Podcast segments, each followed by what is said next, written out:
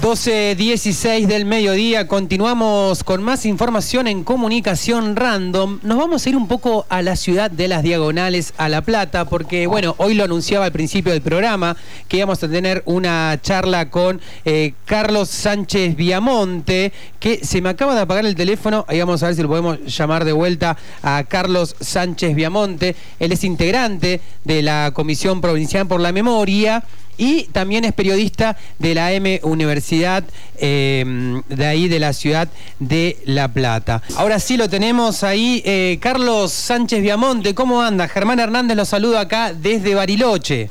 Germán, fuiste productor en el programa que teníamos en que aún está en La Plata, así que tratame más informalmente porque me causa mucha risa. ¿Cómo, anda, cómo andás, amigo, entonces te digo?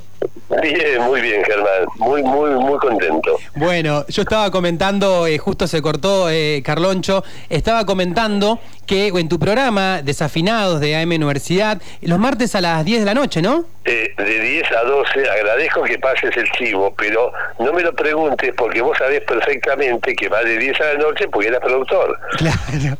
Bueno, hay, muchas cosas que cambiaron, incluso yo estoy acá en Bariloche. Eh, eso es verdad. Eso es verdad. No, Carloncho, tenía ganas de charlar mucho con vos porque hablábamos en la semana de que estuve escuchando tu programa el martes, en los podcasts que después empiezan a girar ¿no? La información. Eh, una entrevista que estuviste con el doctor... Marzocchi, sí. José Marzocchi es eh, un excelente abogado que, que dirige la clínica jurídica de la Universidad, de la Facultad de Derecho de la Universidad de La Plata, que ha logrado, por ejemplo, que una persona que vivía con un hijo discapacitado motriz en mm. una choza, pero en una choza me refiero esas chozas que se llueven, que no tienen ventana. Una casilla se le dice por acá, amigo. No, no, ah. una casilla sería un palacio al lado de eso. Y presentó un recurso y se va hasta la corte. Y la corte intimó a la municipalidad que en un plazo perentorio le dieron una vivienda digna amoblada. Yo tengo la foto de la casilla y de lo que quedó después si te lo muestro, no lo puedes creer. Y en, el último voto, que era del doctor Negri, que falleció, dice algo más o menos así. Somos plenamente conscientes que esto puede traernos un aluvión de pedidos, pero eso lo tiene que resolver la política. Nosotros debemos aplicar la justicia, las normas. Me parece excelente. Y ha logrado también, por ejemplo, todo desde esa clínica jurídica de la Facultad de Derecho. Mm. Un barrio de 20 casas, creo, que se inundaba todo y había líneas de alta tensión, era no se podía vivir ahí, que construyeran las 20 casas a unas cuadras en un lugar eh, con un asfalto, o sea, ha logrado cosas muy importantes. A raíz de, eh, viste que Damián Zárate tiene todos los días, de 6 a 8 en la misma radio, un programa de deportes. Bien.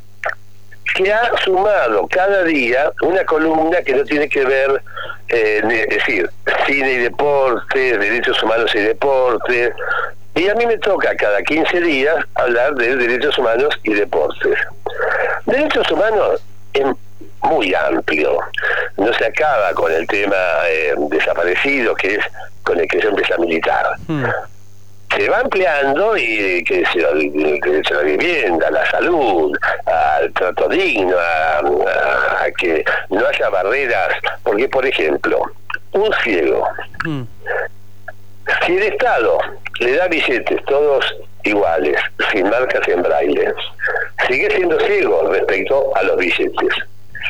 Pero si el Estado hace billetes de distinto tamaño y con marcas en braille, respecto a eso ya no es ciego, porque lo puede reconocer. Tal cual, amigo.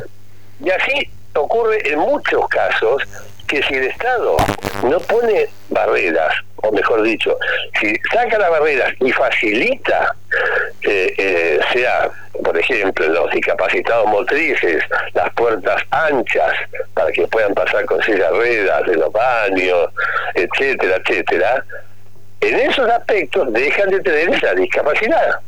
¿Entendés? Bueno, a raíz de, eh, de eso, de un Zoom con unos eh, equipos de fútbol para ciegos, mm. me hice amigo de los chicos y un día charlando le digo, che, eh, los billetes cómo lo distinguís? Porque yo acá no veo eh, ni braille y son todos iguales. Hace gobiernos, pero hará 20, 30 años que no los podemos distinguir. ¿De qué hablas? Claro. No, ¿En serio me está diciendo? No, son todos iguales y no tienen. Si vos pones en Google, te aparecen el de la ballena, como que tuviera braille. No, tienen unos rombos que no son en relieve. O sea, el que tiene vista los puede distinguir, pero el que no tiene no los puede distinguir. Qué terrible esto que contás, Carlos. Absurdo. Sí. Entonces, eh, lo llamo a Martoche y digo, mirá, eh, es imposible. Averigua y dice, sí, ya lo tomamos, me dice Carrancho. Lo que ocurre es que iniciar la vía administrativa, que es la que hay que agotar primero, si te va mal, tenés que ir a la vía civil. Eso lleva años. Entonces Martochi tuvo una idea fabulosa. Vamos a hacer una una declaración, una una carta, no sé. Sí. Porque tampoco se va a publicar como solicitada, pero sería una mezcla así. Para que sea firmada por organizaciones de campaña derechos políticos, mm. personas, todo, y presentarla en la Casa de la Moneda. Bien. Porque lo único, ahora viene un cambio en los billetes. Porque se dejan los animales y se, ponen, se vuelven los próceres que muchas veces son lo mismo.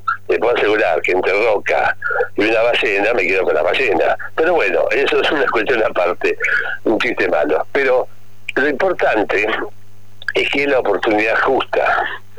Y en estos temas nadie debe sacar y nadie pretende sacar rédito político. Tal cual. ¿Entendés? Esa es una cuestión, te diría, de Estado, donde todos los partidos tienen que estar de acuerdo. Y como esto no se decide en el Congreso, porque esto lo decide la Casa de la Moneda, basta hacerle llegar a la Casa de la Moneda el informe técnico más el apoyo de varios. ¿Vos sabés el número que hay entre ciegos y ambloides, o sea, personas que tienen una disminución tan severa de la visión que apenas pueden distinguir, los billetes no lo distinguen, por ahí ven sombras. ¿Sabes cuál es el número según el INDEC? Sí, yo lo sé, pero la gente no. Vos ya me lo contaste en la semana, pero ¿cuál es el número, Carloncho? 900.000 personas. 900.000 personas que dependen, que por ahí logran manejarse bien en la calle, pero si quieren comprar cigarrillos o viajar en taxi, por ahí tienen ordenado los billetes pues se los ordenó algún familiar. Pero el vuelto... Claro. Es, eh, y, la pregunta es ¿por qué? Claro. ¿Por qué nadie se da cuenta que lo que ahora han reclamado varias veces creo que en el 2013, pero esos reclamos siempre han sido tibios porque hmm. yo creo que están cansados de que los ignoren, ¿entendés? Hmm. Porque hmm. ya eh, los han, eh, no nos visibilizan. Ahora estamos organizando con la Asociación Judicial Bonaerense una cancha de fútbol para ciegos. Mira vos. La primera en el mundo por lo pronto en Argentina, que no pertenece a un club, para equipos. Claro. No, esta va a ser profesional, va a ser también usada por equipos, pero la idea es que cualquier ciego de la ciudad, aunque no tenga nada que ver con la Asociación Judicial Bonaerense, ¿eh? pueda ir ahí a practicar, porque la cancha va a ser fija. Las canchas para ciegos tienen requisitos particulares, por ejemplo, el 20 por 40 y los dos laterales de 40 tienen unas vallas inclinadas 10 grados para que la pelota rebote, pero que no se lastimen cuando golpean. Claro. ¿Entendés? Sí. Y entonces la asociación fascinada con hacerlo y va a ser la primera cancha que se hace fuera de los grupos, de, acá habrá tres, dos en, en River y la otra no sé si es en Atlanta o dónde, y acá en La Plata el centro bajo tiene una que es de la mitad de las dimensiones, que es techada, que reglamentariamente tiene que ser abiertas para que se escuche el ruido de la campanita de la pelota sin eco, y eh, esas son para jugadores, para eh, equipos.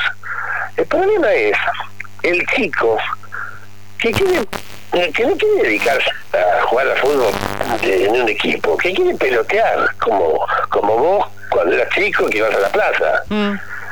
No pueden, pues no tienen dónde. Tal cual. Y, como los eh, arqueros son videntes, lo ideal es que acá se integran porque acá en la asociación están los chicos en la pileta vidente, sí, quieren sumarse, bueno, voy al arco, ¿entendés? Sí, sí, sí. Y esto es, es inclusión, es inclusión. Y el chico después puede volverse a su casa en taxi sabiendo el billete que tiene. Le quiero recordar a la audiencia, eh, Carloncho, que estamos hablando con Carlos Sánchez Viamonte. Él es, bueno, periodista, tiene su programa ahí en La Plata, se llama Desafinados, lo recomiendo todos los martes a las 10 de la noche, a las 22. Y también es integrante de la Comisión Provincial por la Memoria. Estamos charlando de este tema tan importante de inclusión que el Estado se tiene que hacer cargo, que eh, eh, tiene que ver con estos billetes nuevos que están circulando, que lo voy a decir de una manera que ya... Todavía no están circulando. Pero cuando circule, o sea, está la idea de cambiarlos y que empiecen los billetes con los próceres. Por eso es el momento, el momento ideal. Pero antes de que se empiecen a imprimir, decirle, chicos, háganlos de distinto tamaño y pónganle en la punta en braille la numeración. Claro, digo lo que están circulando ahora, los que vemos habitualmente, los animales, el yaguarete. No sirven. No sirven. No hay nadie, nadie que los pueda diferenciar. Hay una aplicación que no funciona, eh, a veces funciona, a veces no. Tenés que tener conectividad, tenés que saber manejar, la gente grande no lo sabe hacer. Pero yo te doy esta imagen. Imagínate un ciego en una esquina con un celular en la mano y con un billete en la otra. ¿Cuánto le dura eso? Hmm. En dos segundos se lo roban. Hmm. ¿Entendés? Hmm. O sea, es absurdo buscar ese recurso.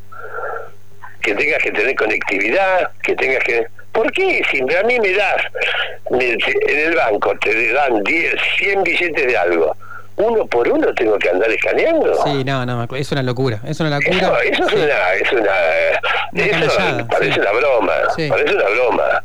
Lo lógico es que tengan distinto tamaño y además el sistema braille, que cuando se gastan, ese braille se va.